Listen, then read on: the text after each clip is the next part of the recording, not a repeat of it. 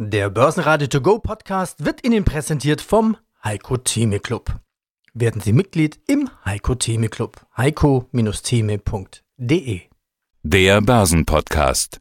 Börsenradio Network AG. Das Börsenradio. Marktbericht. Im Studio Sebastian Leben, Peter Heinrich und Andreas Groß. Außerdem hören Sie zu den Zahlen von SAP, Vorberaterin Elisabeth Weißenhorn von Porticus, Rohstoffexperte Michael Blumenroth von der Deutschen Bank zum Energiepreisschock, Vermögensverwalter Rolf Ehlhardt zum Gold, Tech-Experte Thomas Rappold zu zwei Börsengängen aus dem Bereich Quantencomputer, zur Aktie von Media Games Invest CEO Remco Westermann und zur Frage, ob Privatanleger in der Lage sind, ein nachhaltiges Finanzprodukt selbstständig auszuwählen, Lars Brandor vom Deutschen Derivateverband. Verband. Sie hören Ausschnitte aus Börsenradio-Interviews. Die ausführliche Version der Interviews finden Sie auf börsenradio.de oder in der Börsenradio-App. Der DAX kann am Mittwoch ordentlich zulegen. Das liegt auch an den überraschend veröffentlichten Zahlen von SAP. Die sind so gut ausgefallen, dass SAP die Prognose angehoben hat. Kommt gut an, SAP legt plus 3,9% zu und zieht als Schwergewicht den gesamten DAX mit. Schlusskurs 15.249 Punkte und plus 0,7%. SAP gibt damit einen positiven Vorgeschmack auf die Berichtssaison, die nun in den nächsten Tagen durchstartet. Der ATX verlor minus 0,5% auf 3.724 Punkte, der ATX Total Return auf 7.505 Punkte. Stärkster Gewinner im DAX war Sartorius mit plus 4,2%, weitere Gewinner waren eben SAP und und Zalando mit plus 3,5%. DAX-Verlierer waren Bayer mit minus 1,3%, Allianz mit minus 1,4% und schlusslich die Deutsche Bank mit minus 4,3%.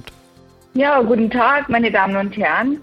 Ich bin Elisabeth Weisenhorn von der Porticus Investment GmbH. Wir, mein Geschäftspartner Michael Hochkröttel und ich, beraten einen vermögensverwaltenden internationalen Mischfonds für den wachstumsorientierten und langfristigen Anleger wir sind fundamental orientiert, also wir arbeiten klassisch mit Top-Down, Bottom-Up.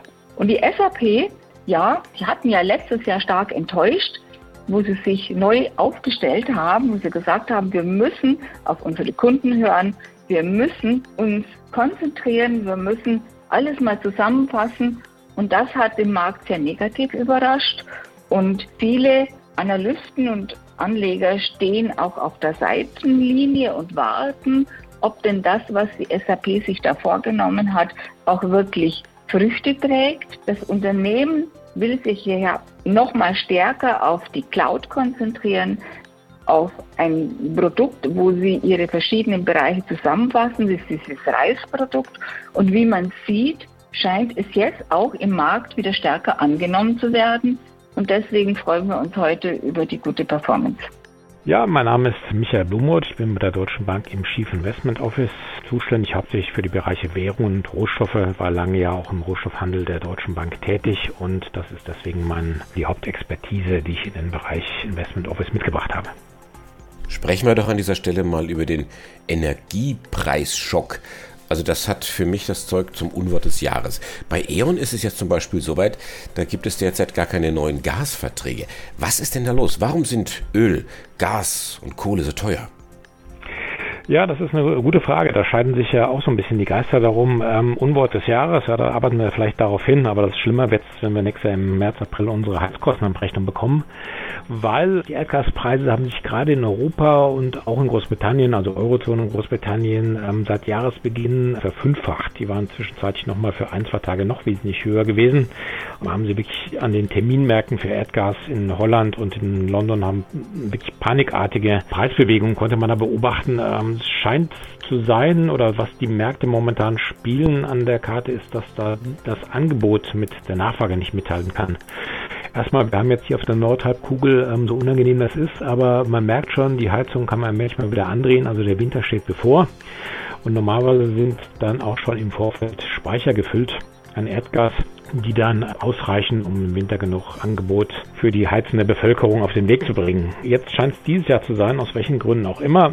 Oder die Russen sagen, dass ähm, auch in Russland der Winter letztes Jahr sehr, sehr kalt gewesen ist. Die Leute haben auch die Rutschen mehr geheizt, weil sie auch Lockdown hatten, Homeoffice Also auch da sind die Vorräte verbraucht worden. Momentan fließt halt wesentlich weniger Erdgas, sowohl aus Russland als auch aus anderen ähm, Regionen nach Europa und nach Großbritannien, als es normalerweise der Fall ist um diese Jahreszeit. Und das ähm, sorgt dafür, dass dann ähm, die Nachfrage stark gestiegen ist, zumal Erdgas ja auch noch für andere Zwecke gebraucht wird und Erdöl ist dann wiederum Kollateralschaden mehr oder weniger. Es gibt in der Industrie einige Betriebe, Fabriken, Industrien, die tatsächlich switchen können zwischen Erdgas und Erdöl, um ihre Produktion damit in Gang zu bringen.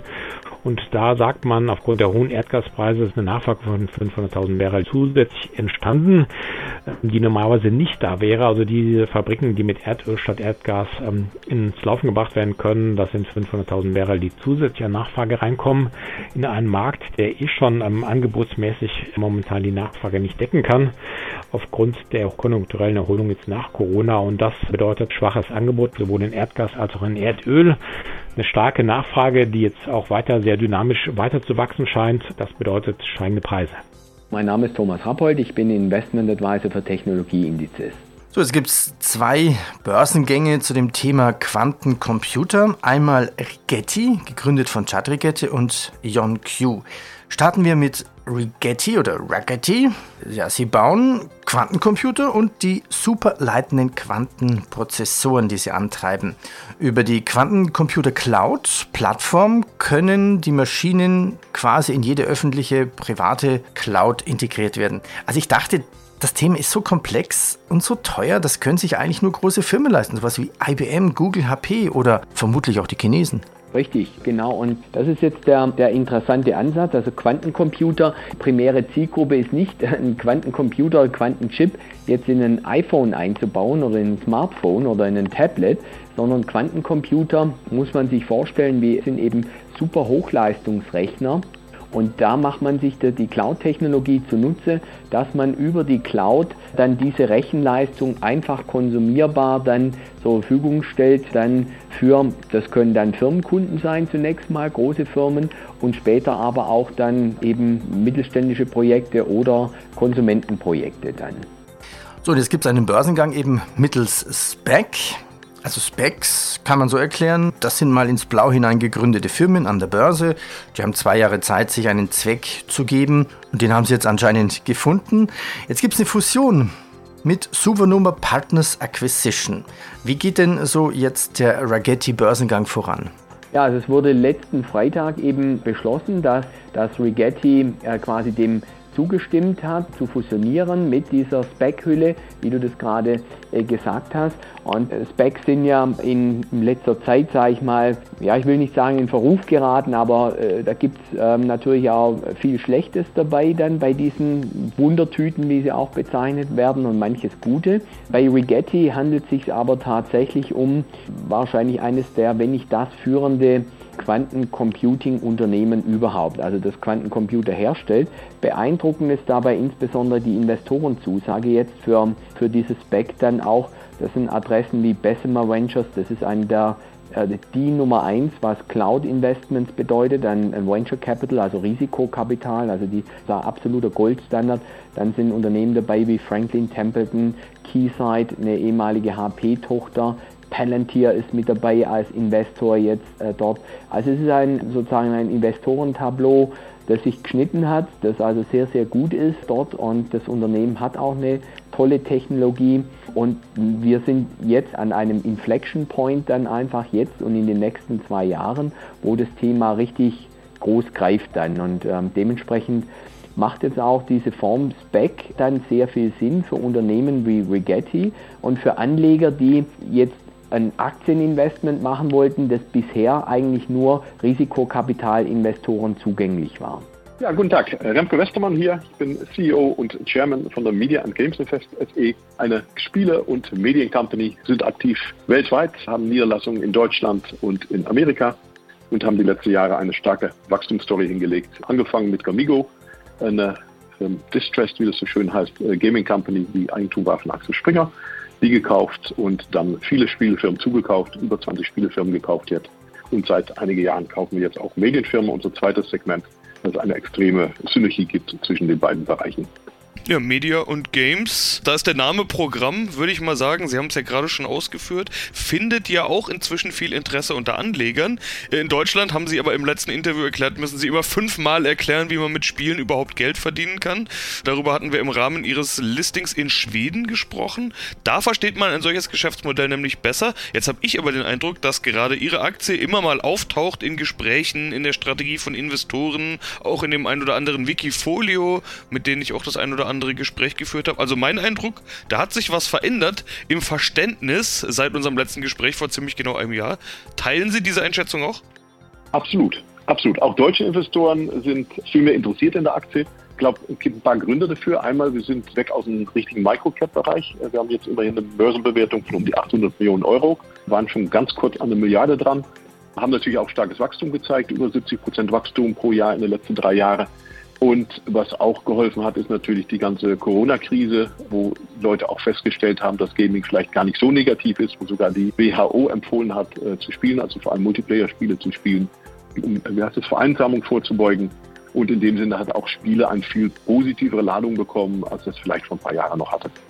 Ja, man sieht auch, dass der Aktienkurs das gut heißt. Vor einem Jahr waren sie noch bei rund 1,40 im Tief im Oktober 2020 bei 1,31 sogar. Inzwischen sind sie bei rund 5 Euro. Im Sommer waren es mal 6,50 Euro. Kommt ihre Wachstumsvision, will ich mal sagen, also inzwischen auch im Aktienkurs an, kann man das so sagen?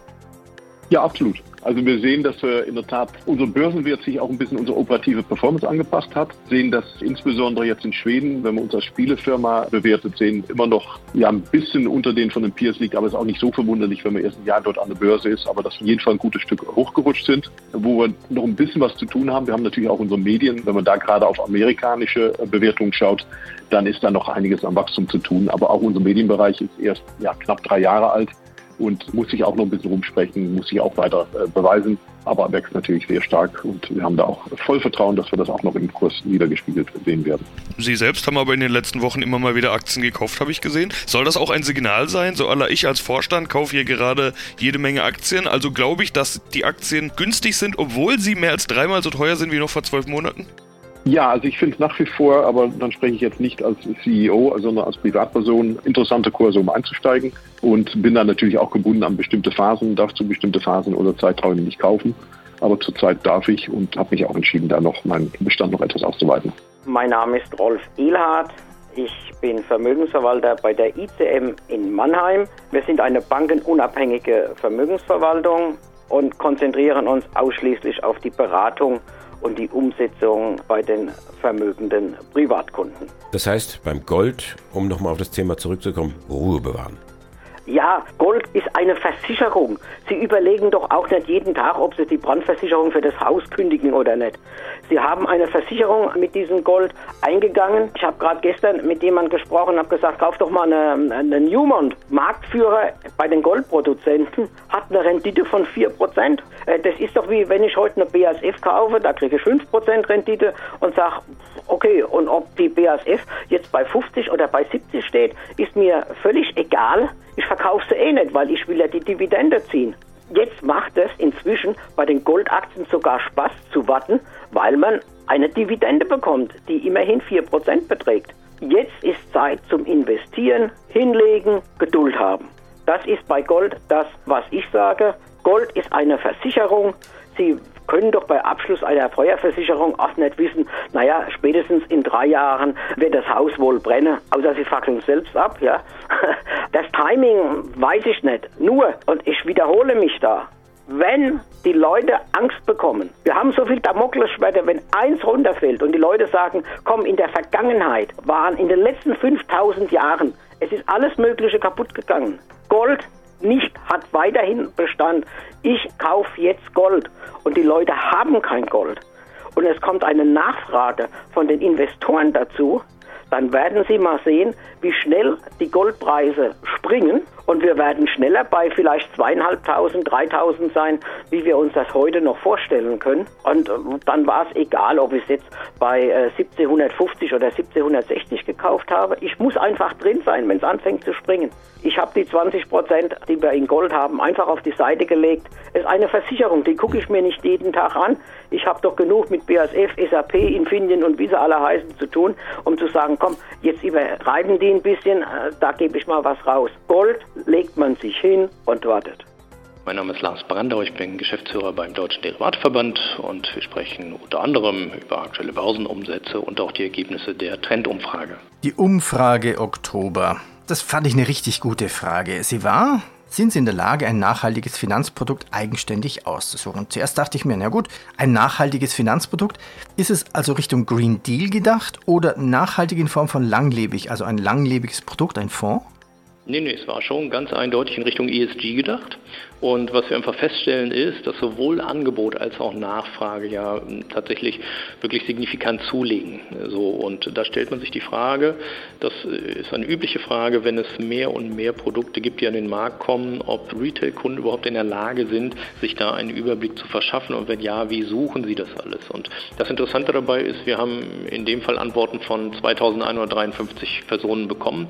Die sind aber, und das muss man immer einordnen in den Ergebnissen, überwiegend logisch logischerweise Selbstentscheider, weil wir diese Umfrage online auf verschiedenen sehr reichweitenstarken Finanzwebseiten stellen und demzufolge sind da natürlich Menschen unterwegs, die sich aktiv mit ihrem Portfolio auseinandersetzen. Insofern sind die Ergebnisse zum Teil auch gar nicht so wahnsinnig verwunderlich, weil wir festgestellt haben, 36,7 Prozent sagen eindeutig, ja, sie sind in der Lage, das eigenständig auszusuchen, so ein nachhaltiges Produkt. Es ist nicht ganz leicht, aber machbar sagen 36 Prozent. Also über 70 Prozent haben offensichtlich kaum Schwierigkeiten, Möglichkeiten, sich ein nachhaltiges Produkt ihrer Wahl auszusuchen und ins eigene Portfolio zu allokieren. Lediglich 5% haben tatsächlich geantwortet, sie benötigen die Hilfe eines Beraters. Und dann kommt noch ein relativ großer Teil, nämlich über 22% haben angegeben, dass sie sich nach wie vor überhaupt nicht für nachhaltige Finanzprodukte interessieren. Und das wiederum finde ich schon ganz erstaunlich. Aber nochmal, in der Einordnung muss man schon zugeben, es handelt sich hier um Selbstentscheider, die sind normalerweise gut informiert und die sind seit Jahren aktiv am Markt dabei, die sind es gewohnt, sich ihre Produktpaletten selber selber auszusuchen und zusammenzustellen. Insofern ist das, glaube ich, ähm, tatsächlich einzuordnen. Die Realität, denke ich, sieht ein bisschen anders aus, weil es doch überwiegend in Deutschland äh, sich um eine Bevölkerung handelt, die keine wahnsinnige Wertpapierkultur hat und wo viel im edukativen Bereich gemacht wird von der Finanzindustrie und es muss viel getan werden, damit sich Menschen für Finanzprodukte interessieren. Und das ist bei der Nachhaltigkeit natürlich nicht anders und ich glaube, der überwiegende Teil ist einfach nach wie vor auf Beratung angewiesen.